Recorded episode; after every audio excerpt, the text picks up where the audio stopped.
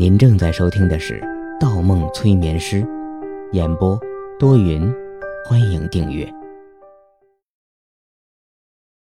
第二十五章，开颅。那是在上世纪的五六十年代，世界大战后，人文科学空前发展，当然包括医学。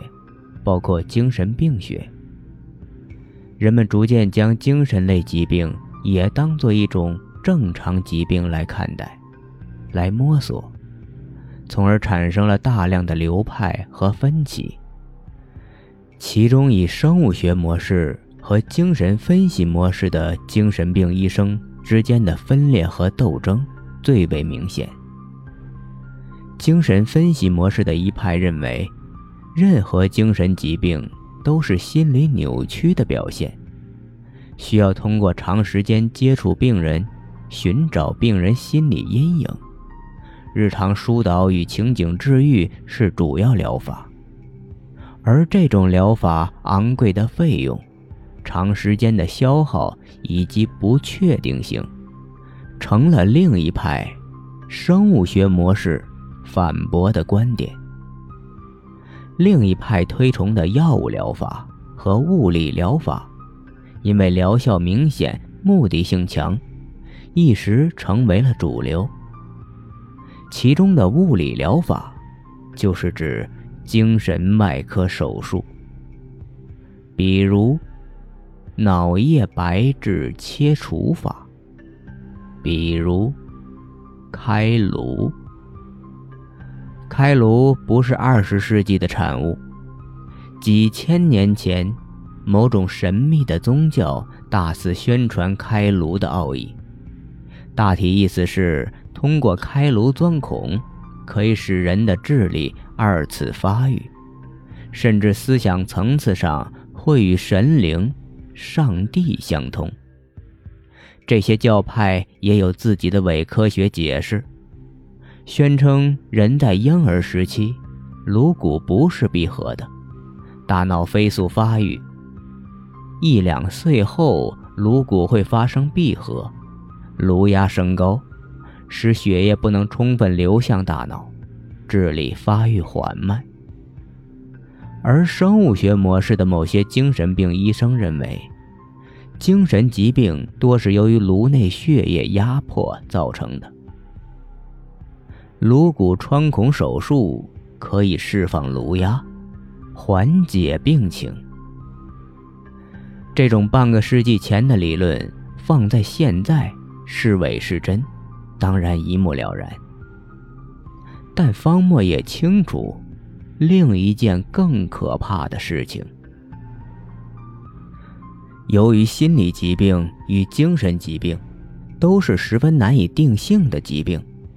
很多知识都属于模糊领域，尤其是当患病人群不断增大，而很多人找不到病因和解决方法的时候，极个别的人又开始鼓吹那种古老的办法。一些思想狂妄、妄想证明的医生，据说也在偏僻的精神病医院里探索这种方法。方墨思量到这里，冷汗顺着脸颊流过下巴，眼睛一动不动，盯着女护士手中的银盘，生怕稍不留神，他拿出什么。女护士转到方墨的身后，用手摸了一下他的后脑勺，凉凉的手指贴近他的头发。方墨倒吸一口冷气，觉着他好像一下子抓住自己的脊柱一样，拽得脑根生疼，有一种如坠冰窟的感觉。哼，害怕了？你也知道害怕。放心，今天不对你用那个，过几天再说。一只眼啧啧几声，然后转向女护士。给他来一针氯丙嗪，让他休息休息。听到前半句，方墨的心猛地一松，可后半句“氯丙嗪”三个字又让他神经一紧。药物强制治疗。氯丙嗪是一种用于控制精神分裂症和重度幻想症的药物，对中枢神经系统有极强的抑制作用，又称为强安定。女护士从口袋里掏出一小瓶黄色的液体，放在银盘里。我，我申请吃药。对，我吃药，不打针，我害怕打针。说着。方墨抖动起身体，全身抽搐，用近乎绝望的眼神瞅向女护士。女护士一双眼睛极为明亮，瞪了他一眼，然后把托盘放在桌子上，抬起头说：“你不是一直害怕吃药吗？吃药，吃药，我不打针，我不打针。”方墨拼命摇着头，试图让对方感受到他的恐慌。女护士迟疑了几秒，转身出了门，端来一个水杯，又掏出一个药瓶，倒出两粒白色药片。方墨注意到一个细节：水杯是不透明的。他脖子一伸，看都没看，一口吞了下去，然后把嘴唇卡在水杯上，像猪一样呼呼喝起水来。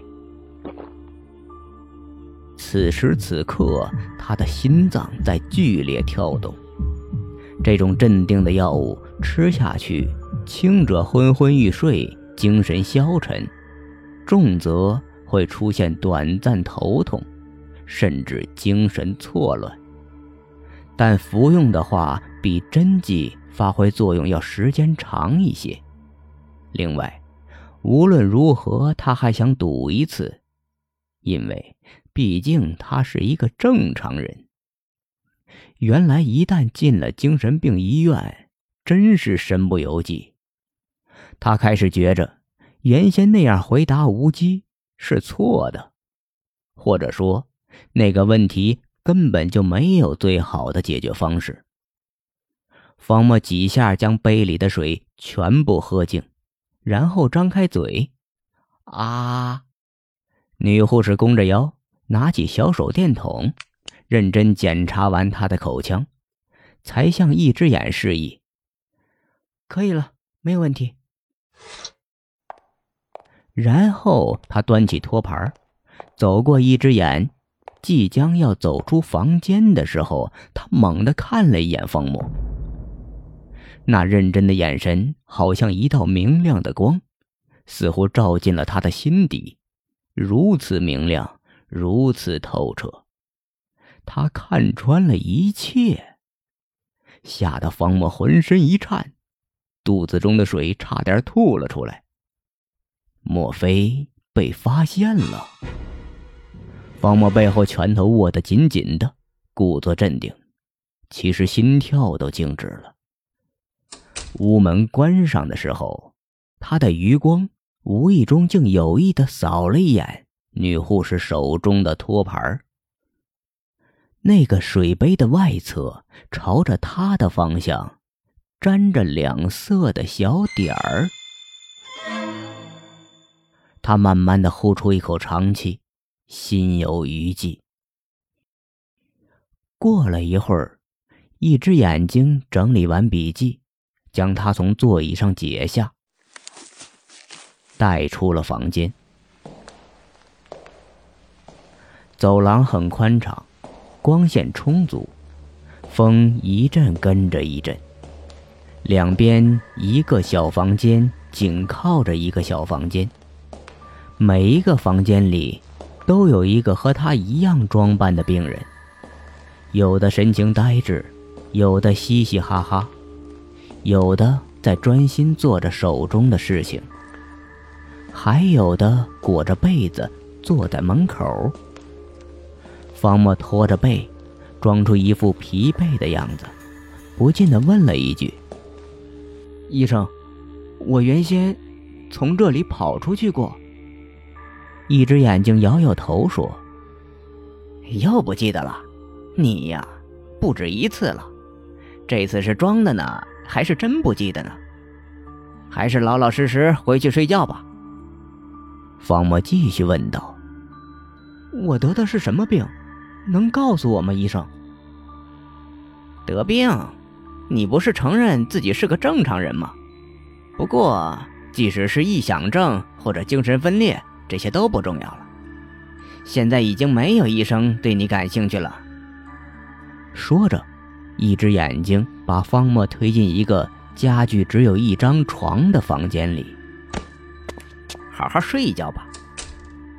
方墨打了个哈哈，倒在床上。一只眼睛的脚步声渐渐远去后，又过了大概十分钟，他才从床上爬起来。对面房间的门口。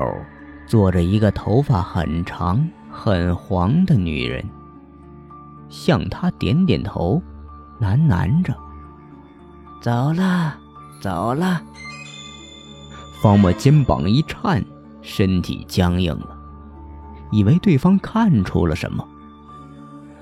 过了半晌，才发现只要有人经过，女人都会对其点点头，重复几句：“走了。”走了。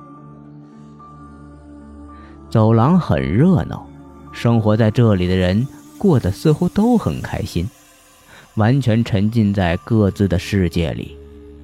每一个人都有事情要做，还有的人似乎交到了具有共同爱好的朋友，在激烈的讨论着什么。而方墨现在有一个问题急需解决。找到他进入精神病院时换下的衣服，找到心锚，辨识这个世界。